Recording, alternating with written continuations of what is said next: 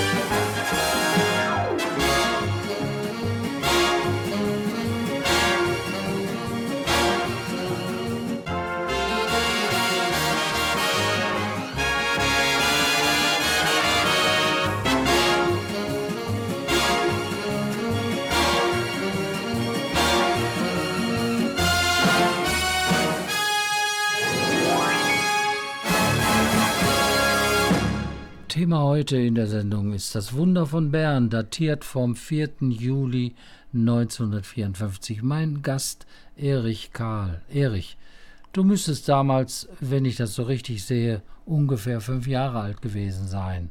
Hast du dich zu der Zeit schon etwa für Fußball interessiert? Naja, also ungefähr, ich war genau fünf Jahre alt zu der Zeit. Mhm. Nein, also natürlich nicht. Für Fußball habe ich mich damals noch gar nicht interessiert.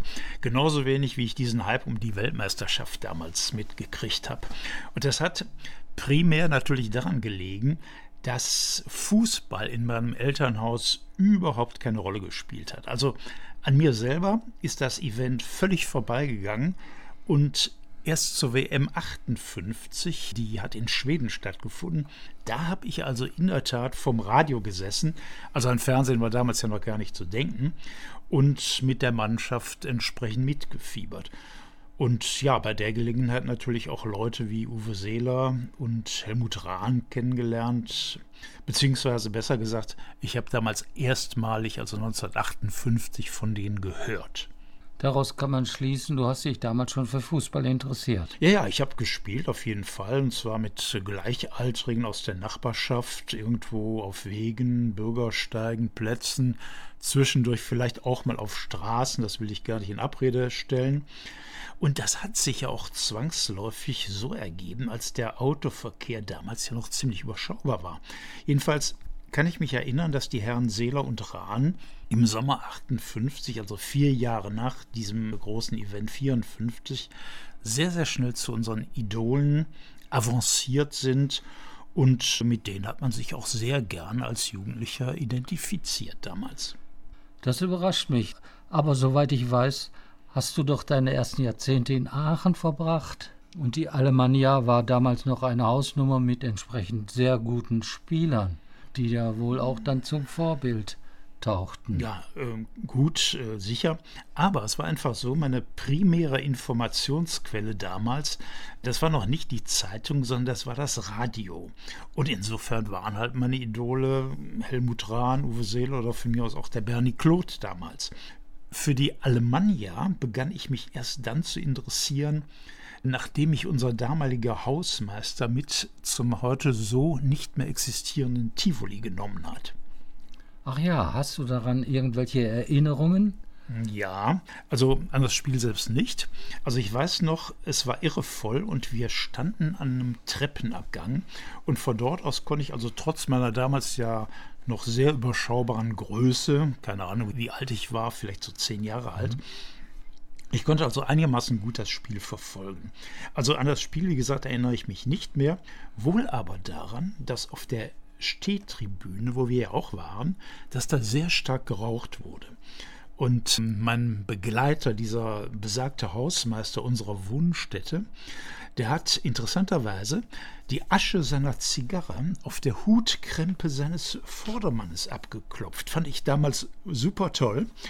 Ja, zugegeben, irgendwie natürlich ein Unding.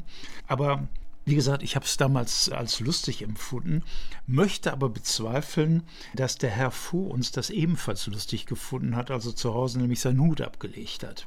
Aber wie war das denn bei dir? Hast du das Wunder von Bern oder dieses sogenannte Wunder von Bern bewusst erlebt? Hab ich. Und zwar war ich zu dem Zeitpunkt acht Jahre alt. Radio war ja das Medium, wo es übertragen wurde und das Wohnzimmer meiner Eltern war rappelvoll. Eltern, Freunde und wir Kinder durften auch zuhören. Jetzt hatten die sich natürlich mit Bier eingedeckt und die erste Halbzeit hat dazu gereicht, dass alles Bier weg war. Und wie die Halbzeit dann kam, musste Helmut dann schnell zur Bude neues Bier holen. Ich weiß noch, die Flasche mit dem Bügelverschluss und habe dann doch dann zum Schluss das Ende noch mitgekriegt. Ja, die Erwachsenen hätten ja was verpassen können ne, beim Bier holen. Ja. Manchmal heißt es ja, der 4. Juli 54, der Finaltag, war das eigentliche Gründungsdatum der Bundesrepublik Deutschland. Wie siehst du das denn? Ja, da muss ich also vielleicht ein bisschen klug scheißern. Also das offizielle Gründungsdatum der Bundesrepublik, das war der 23. Mai 1949 und zwar durch den sogenannten Parlamentarischen Rat. Der tagte damals in Bonn und das war so eine Art westdeutsches Parlament. Der ist aber nicht aufgrund von Wahlen zusammengetreten, sondern auf der Basis der Zusammensetzung der diversen Länderparlamente, die es ja damals schon gab. Und insofern ist die eigentliche Gründung der Bundesrepublik ein klein wenig an der Bevölkerung vorbeigegangen, zumal, wie gesagt, es gab noch keine gesamtdeutschen, das heißt also westdeutschen Wahlen. Die sind definitiv erst ein paar Monate später erfolgt, und zwar im September, da hat nämlich die erste Bundestagswahl stattgefunden. Ja Gott, und es war eben so, dass das primäre Interesse der Menschen eben darin bestand damals, einigermaßen gut über die Runden zu kommen nach dem Krieg.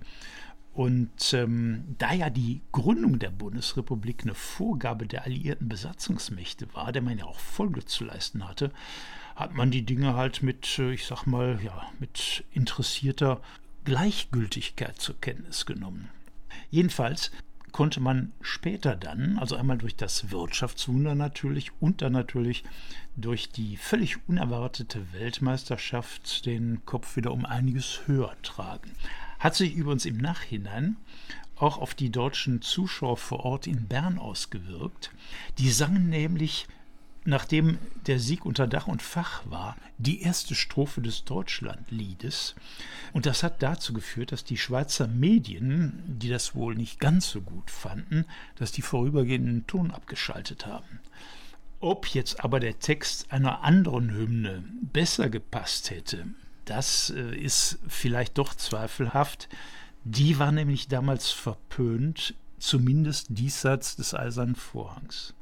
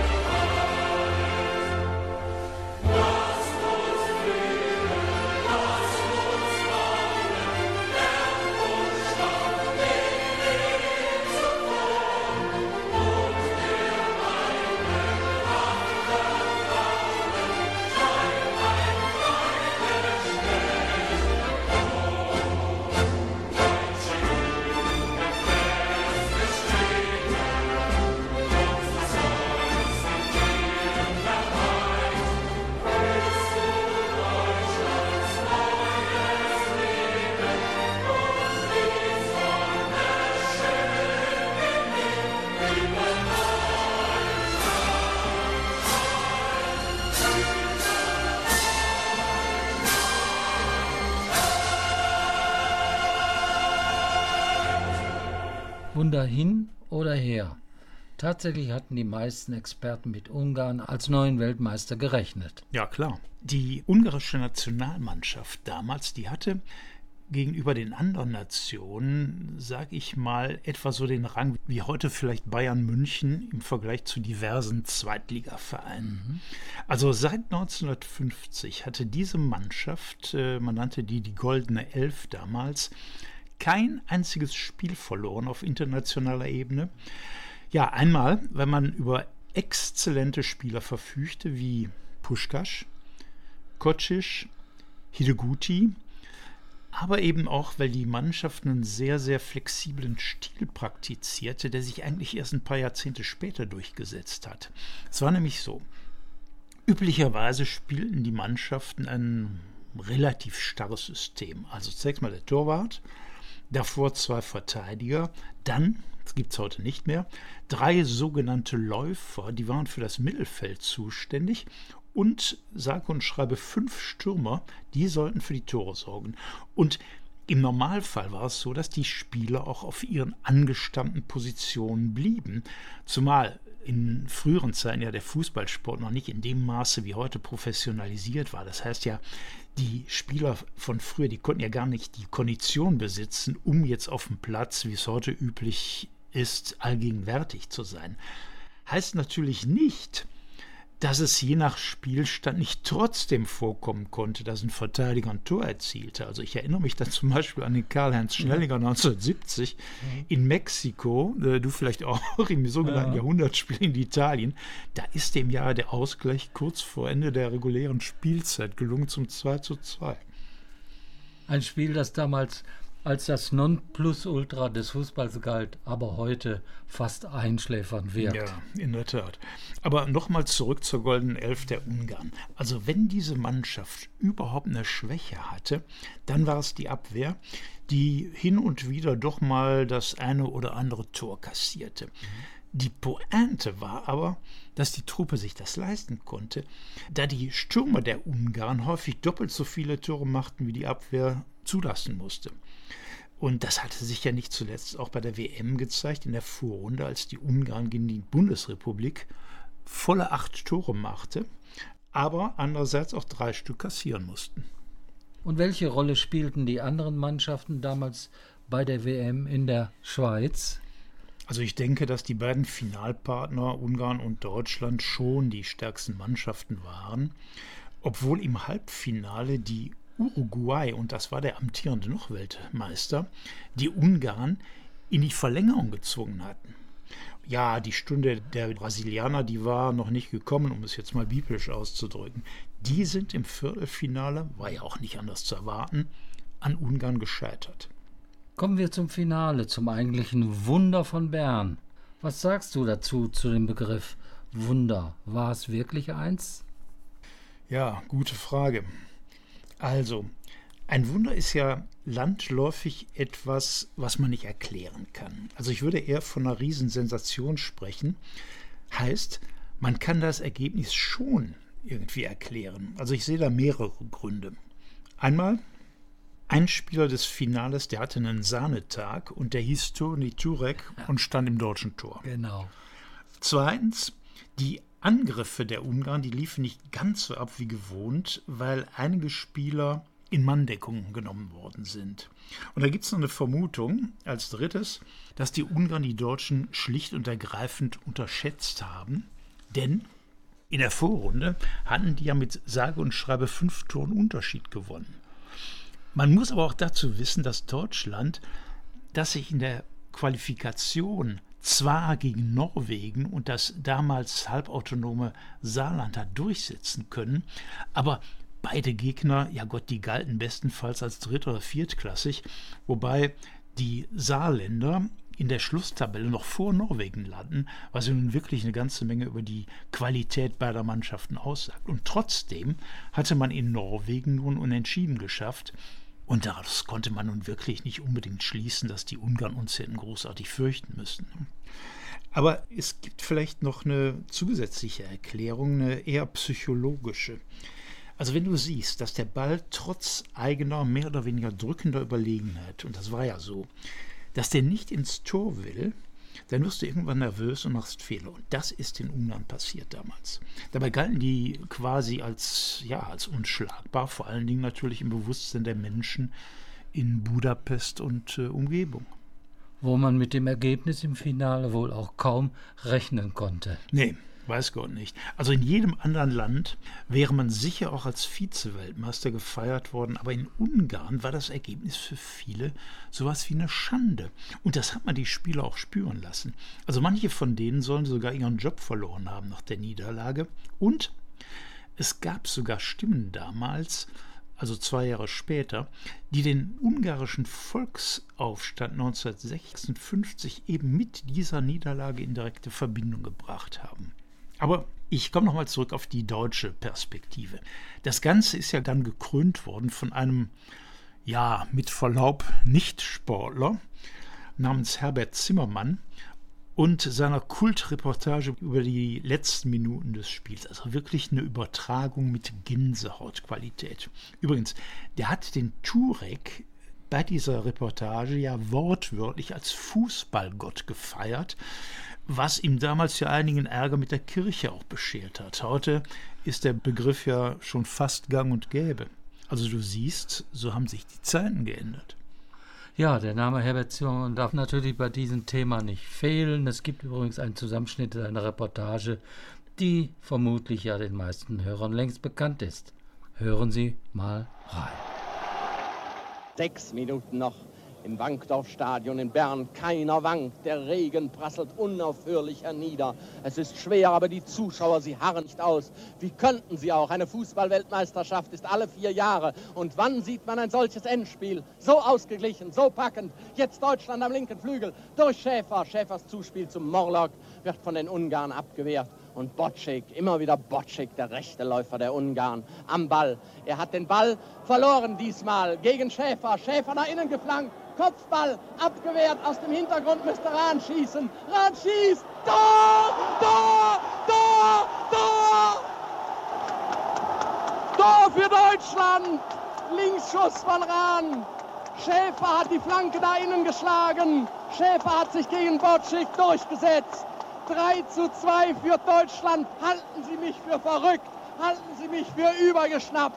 Ich glaube, auch Fußballleien sollten ein Herz haben, sollten sich an der Begeisterung unserer Mannschaft und an unserer eigenen Begeisterung mitfreuen und sollten jetzt Daumen halten. Viereinhalb Minuten Daumen halten in Bankdorf. Deutschland führt 3 zu 2 im Endspiel der Fußballweltmeisterschaft, aber es droht Gefahr. Die Ungarn auf dem rechten Flügel. Jetzt hat Fritz Walter den Ball über die Außenlinie ins Ausgeschlagen. Wer will ihm das verdenken? Die Ungarn erhalten einen Einwurf zugesprochen, der ist ausgeführt, kommt zu Bocek. Aus, aus, aus, aus! Das Spiel ist aus! Deutschland ist Weltmeister, schlägt Ungarn mit 3 zu 2 Toren im Finale in Bern. Das Unvorstellbare ist passiert. Erich Karl, immer noch mein Gast hier im Studio und die Frage an Erich. Welchen Anteil an dem Sieg würdest du dem Trainer zuzuschreiben? Sepp Herberger? Ja, also ehrlich gesagt bin ich zu wenig Fachmann, um das zu beurteilen. Also der Herberger war halt ein ausgewiesener Taktikfuchs und zudem natürlich ein Disziplinfanatiker und beide Qualitäten haben der Mannschaft sicher nicht geschadet. Apropos Taktikfuchs. Für den Herberger war es wichtig, nicht die elf Besten auf dem Platz zu haben, sondern die, die am besten miteinander harmonierten. Heißt, im Endspiel standen zum Beispiel fünf Spieler von ein und derselben Mannschaft, nämlich dem ersten FC Kaiserslautern, auf dem Platz. Die Brüder Walter, also Fritz und Ottmar Walter, Horst Eckel, Werner Liebrich und Werner Kohlmeier. Gut, jetzt muss man einschränkend sagen, die Lauterer, die waren in den 50ern, also in den frühen 50ern, immerhin ja auch zweimal deutscher Meister geworden. Also insofern hat das schon irgendwie Sinn gemacht. Heute werden für einen WM-Titel ja Unsummen gezahlt. Wie war es damals? Gab es als Prämie nur den WM-Pokal oder gab es auch, wie man so schön sagt im Ruhrgebiet, Knete? Also, soweit ich weiß, gab es auch Knete, mhm. nämlich äh, zweieinhalbtausend D-Mark pro Spieler, dann ein Fernsehgerät einen Koffer und einen Motorroller. Also aus heutiger Sicht zugegeben ist das ja nicht gerade üppig, aber damals war das durchaus von beachtlichem Wert, denke ich mal. Gab es auch so ein Festbankett oder sowas in der Art? Naja, also eine virtuelle Feier, die hat durchaus stattgefunden und zwar noch am 4. Juli spätabends. Ach ja, habe ich gar nicht gewusst. Und wiefern virtuell? Ja, also muss ich jetzt äh, zugestehen, das haben auch andere nicht gewusst. Pass einfach mal auf. Das Wunder von Bern. Dritte Halbzeit. Aus, aus, aus. Es war geschafft, als Fusel oder Gerstensaft zu später Stunde irgendwann talabwärts durch elf Kehlen ran. Als Pilzliebhaber galt er nicht wirklich, der Fritz Walter. Wohingegen Helmut Rahn, Sie ahnen es, mein lieber Schwan, gerade als Jupp Posipal auf Ex trank den WM-Pokal, lallte dröhnend Werner Liebrich, lass gefälligst mir was übrig. Toni Turek, Fußballgott, musste ständig auf den Pott. Genauso oft, ich könnt's beschwören, tat Hans Schäfer sich entleeren. Der Zwischenstand nach dreißig Bieren, Max Morlock kroch auf allen Vieren. Und Werner Kohlmeier, der guckte stets glasiger, je mehr er schluckte. Desgleichen Ottmar Walter, der, trank literweise Nusslikör. Man mag's nicht glauben, doch dabei war allen Ernstes auch Karl May. Herr Ober, polterte Horst Eckel, wir zwei sind voll. Ich und mein Deckel. Fehlt da nicht jemand? Aber ja, es grämte ihn, was dort geschah. Dann ist Sepp Herberger zur Nacht aus seinem Albtraum jäh erwacht. Naja, mit dem Albtraum hast du ja Gott sei Dank so gerade noch die Kurve gekriegt. Sonst hättest du möglicherweise Schwierigkeiten mit den Angehörigen der Fußballer bekommen. Ja. Na klar, ich mache ja für alles Mögliche verantwortlich sein, aber sicherlich nicht für die nächtlichen Träume eines Sepp Herberger. Jedenfalls hast du uns so nochmal sämtliche der Helden von Bern vorgestellt, aber das Gedicht passt, denn mit Herberger wäre eine solche Orgie nicht zu machen gewesen. Wie man äh, spätestens aus der Verfilmung des Wunders von Bern weiß, mit dem kleinen Louis Klamroth in der Hauptrolle, wobei der Film der war ja eigentlich eine Hommage auf Helmut Rahn von Rot-Weiß Essen, seines Zeichens immerhin zweifacher Torschütze im Finale und vor allen Dingen des alles entscheidenden Treffers zum 3 zu 2, als er aus dem Hintergrund kam und schoss. Ich gehe mal davon aus, dass du den Film von Sönke Wortmann damals vor 20 Jahren gesehen hast. Ja, mehrfach sogar.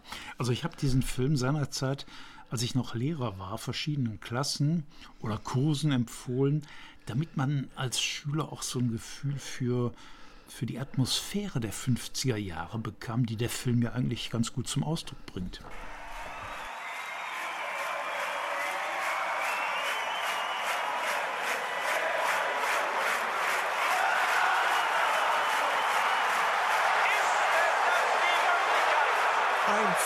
Zwei und drei und vier und 50, 74, 90, 2010. Ja, so stimmen wir alle ein.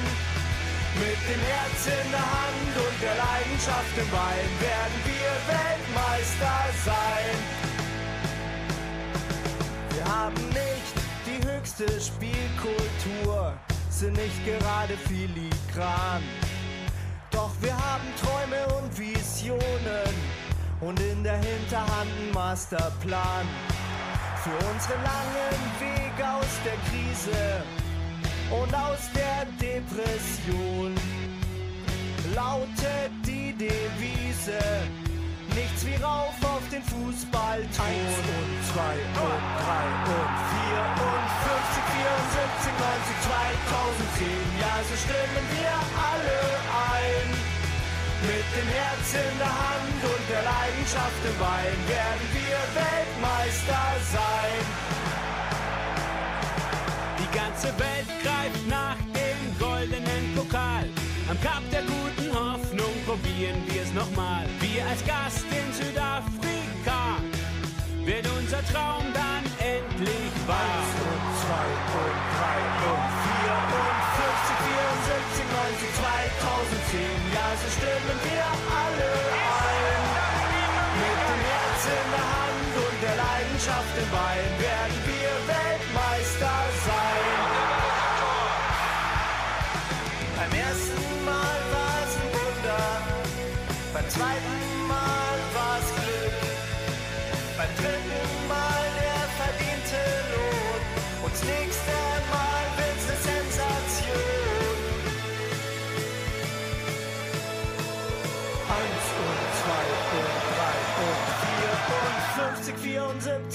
2010. Ja, so stimmen wir alle ein.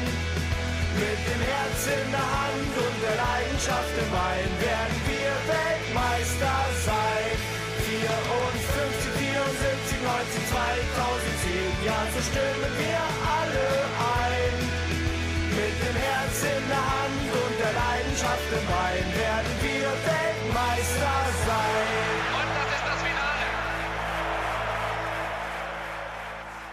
Mich hat der Film buchstäblich von Anfang an fasziniert, denn soweit ich mich erinnere, beginnt er mit folgenden Worten.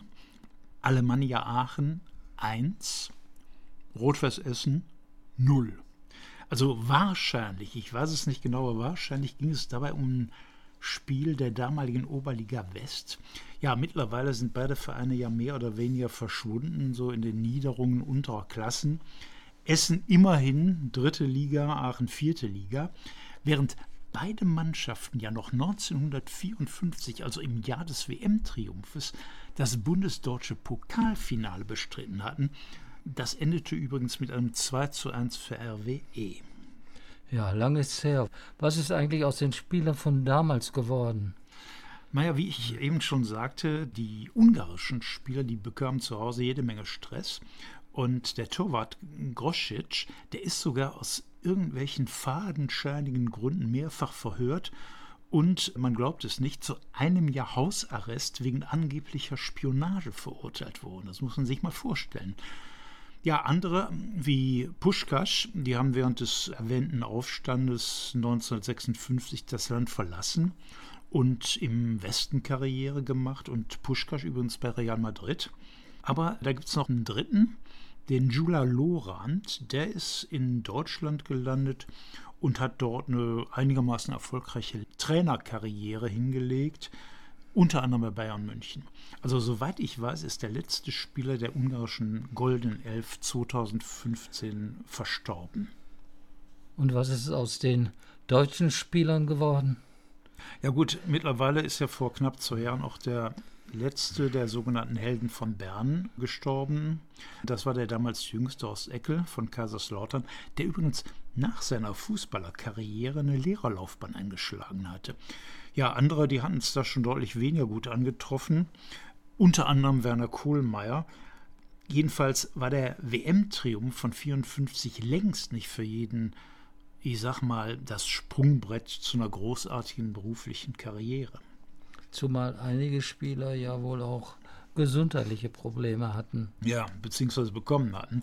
Ähm, es ist nämlich belegt, dass einige deutsche Spieler anschließend an Hepatitis C erkrankt sind, was man unter anderem in Ungarn mit Dopingvorwürfen in Verbindung gebracht hat. Also ob da was dran ist, da habe ich überhaupt keine Ahnung.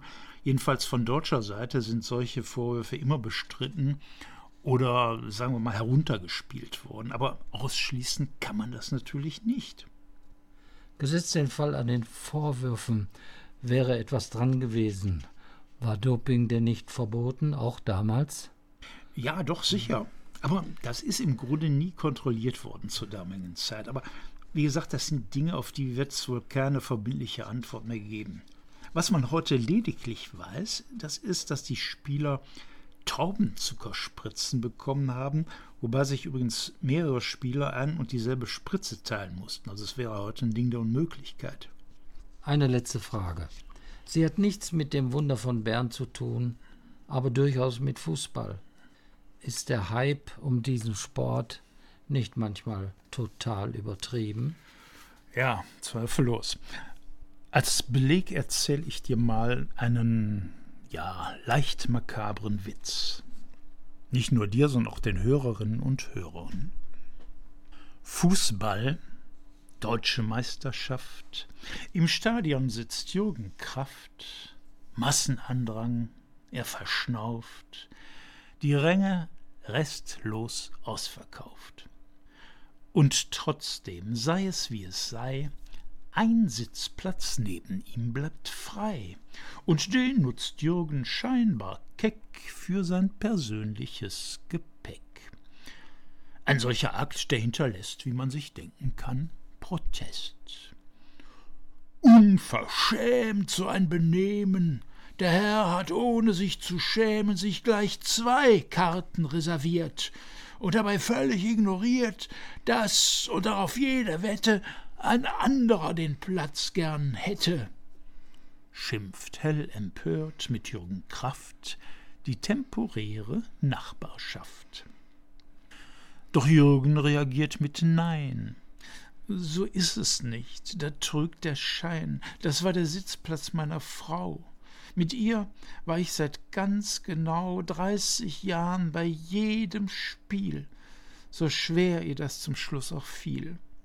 Sie ist an einer ganz perfiden Virusinfektion verschieden. Ach Gott, das war uns nicht bewusst, ein derart schmerzlicher Verlust. Hm, ihnen gilt, scheiß auf das Spiel, von Herzen unser Mitgefühl. Entschließt sein Umfeld, arg verlegen, sich auf der Stelle abzuregen. Doch kurz danach schiebt irgendwer noch eine Frage hinterher. Gab es denn von ihren Leuten keinen, der sie konnt begleiten, heute auf den leeren Platz, sozusagen als Ersatz, aus dem Kreis ihrer Verwandten, Nachbarn oder auch Bekannten? Nein, niemand, weder alt noch jung. Die sind jetzt zur Beerdigung Später trinkt er noch drei Bierchen. Schauplatz Schalke, Gelsenkirchen. Wo auch sonst. Super. schön, schön, schön.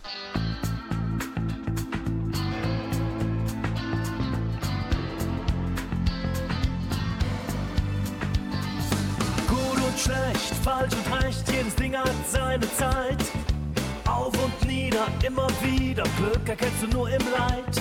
Doch wenn so irgendwo einfach nicht mehr weitergeht, lass es raus, sprich es aus, irgendwann ist es zu spät. Komm, bleib dir selber treu, es gibt nichts zu bereuen. Nur die Dinge, die du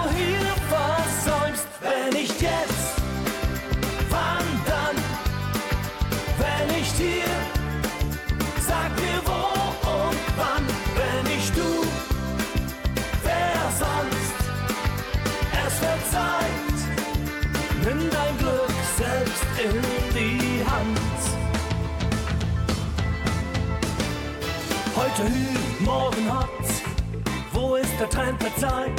Aber ja, aber nein, aber hallo, aber doch, keiner weiß Bescheid.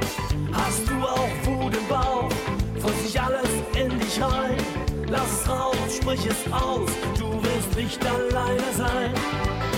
Komm, bleib dir selber treu, es gibt nichts zu bereuen.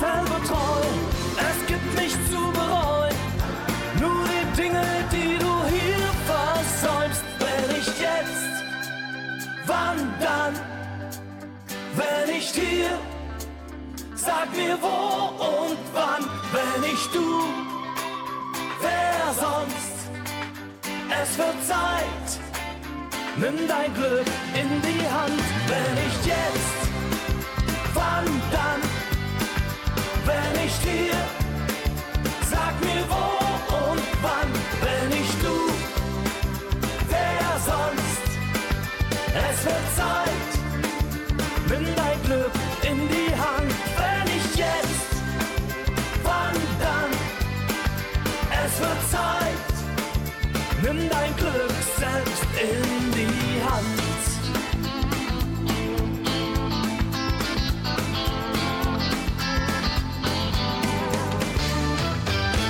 Ja, wir sind schon fast durch. Die Sendung ist fast zu Ende. Und dann frage ich Erich Karl, meinen Gast, was sind die nächsten Pläne von dir?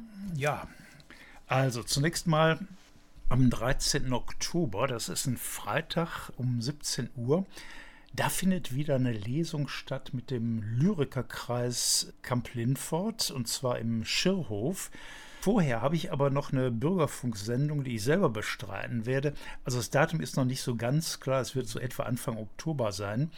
Und dann werde ich die einzelnen Mitglieder des Lyrikerkreises vorstellen und natürlich auch zu Wort kommen lassen.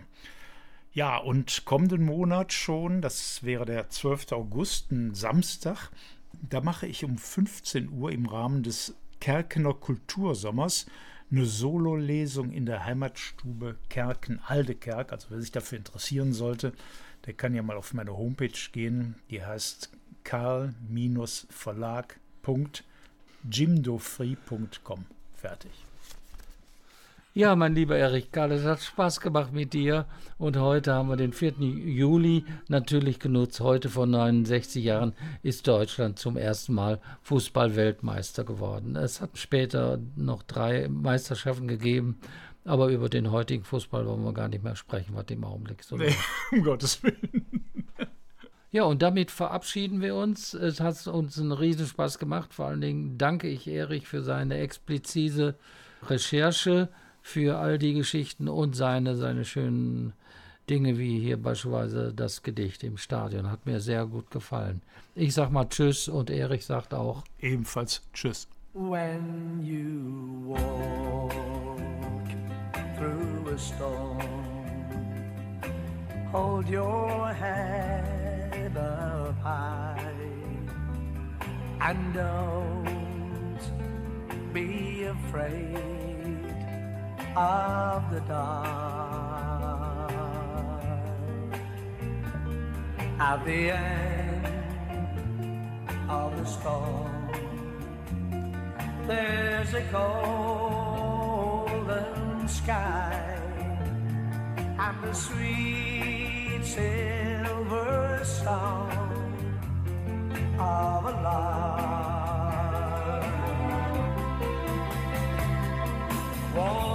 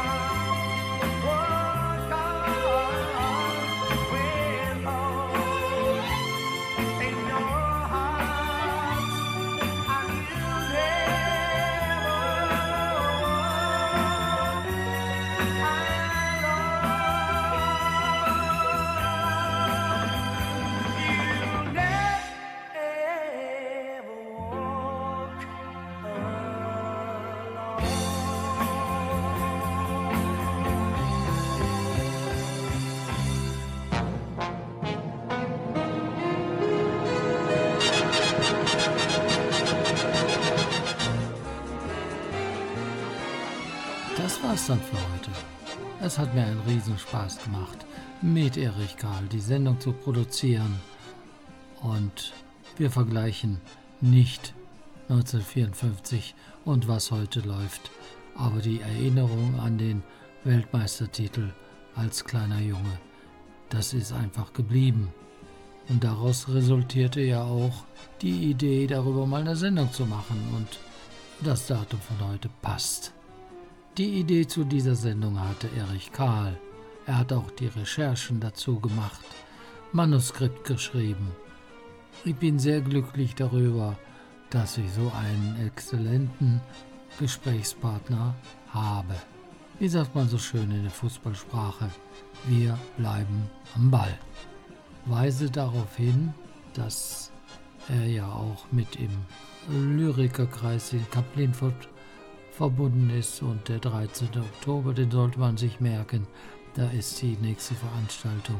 Es wird vorher von uns natürlich eine Sendung dazu geben und ich kann nur sagen, zeitig Karten besorgen. Es ist immer rappelvoll. Einen kleinen Spaß habe ich mir noch erlaubt. Später in der Bundesliga hat man ja nicht nur zusätzlich mit Werbung Geld verdient, sondern da gab es sogar Versuche zu singen. Ich sage absichtlich Versuche. Und ich habe jetzt mal ein kleines Medley zusammengestellt. Da hört ihr Franz Beckenbauer, Gerd Müller und den Radi Radenkovic. Haben alle in München gespielt, allerdings Radi bei den 60ern. Dieses Medley hört ihr nach der Abmoderation und nach der Musik. Stichwort Musik. Ich habe für die An- und Abmo Musiken genommen, die damals gang und gäbe waren bei Sportübertragungen. Zu Anfangs hörtet ihr Werner Müller und Sport und Musik. Und jetzt läuft gerade im Hintergrund auch Werner Müller. Da heißt es Blende auf. Diese Musik wurde damals eben favorisiert und ich finde sie auch gar nicht schlecht. Ja, wie gesagt, wir sind durch und ich bedanke mich fürs Zuhören. Wenn es Rückfragen gibt, unsere Webseite einfach mal Bürgerfunk Mörs besuchen. Da gibt es auch die Möglichkeit, unsere Telefonnummer zu notieren und mal schauen auch, wie wir zu erreichen sind per E-Mail. Ich wünsche allen noch einen schönen Dienstagabend. Tschüss und bye bye, sagt Helmut Haus.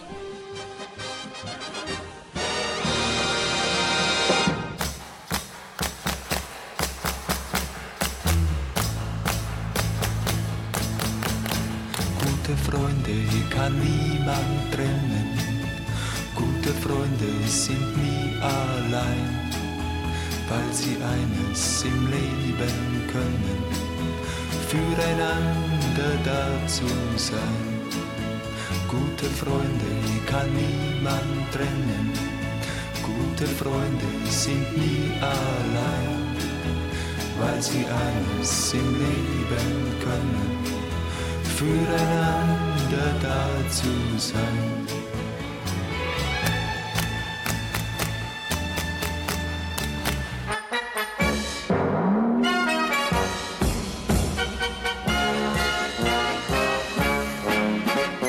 Jeden Samstagnachmittag, ja, da ist was los. Immer wieder ist die Spannung riesengroß. Alle wollen Tore sehen, das ist sonnenklar. Wenn es klappt, dann ist es wunderbar. Alle rufen laut im Chor, Müller vor, Müller vor! Ich pass auf und im Moment bin ich da, wenn's brennt. Dann macht es Pomp, ja und dann kracht's. Und alle schreien! Dann macht es Pomp, dann gibt's ein Tor. Und alle schreien dann, Müller vor!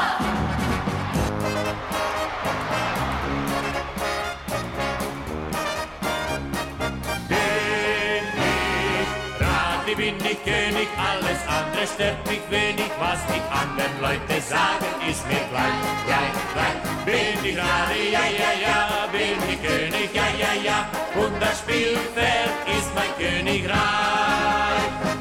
Steh ich so im Tor, kommt mir manchmal vor, Leute nehmen Spiel zu ernst, haben nicht Humor. Bald kommt wieder Blitz, dass ich manchmal schwitz, doch ich fang fast alle mit Humor und Witz.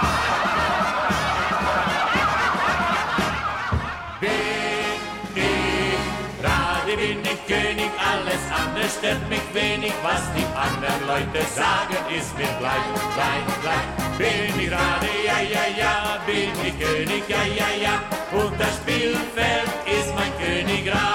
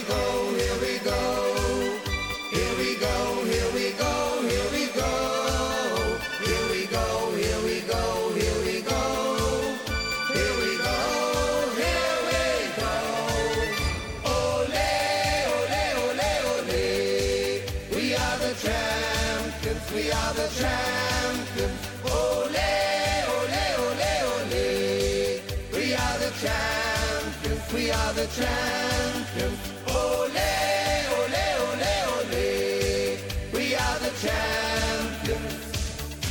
So, jetzt kommt er zum Lieblingsspieler von Klaus Alfred. Ein Radek Trulak. Es gibt nur ein Radek Trulak. Ein Radek Trulak. Es gibt nur ein Radek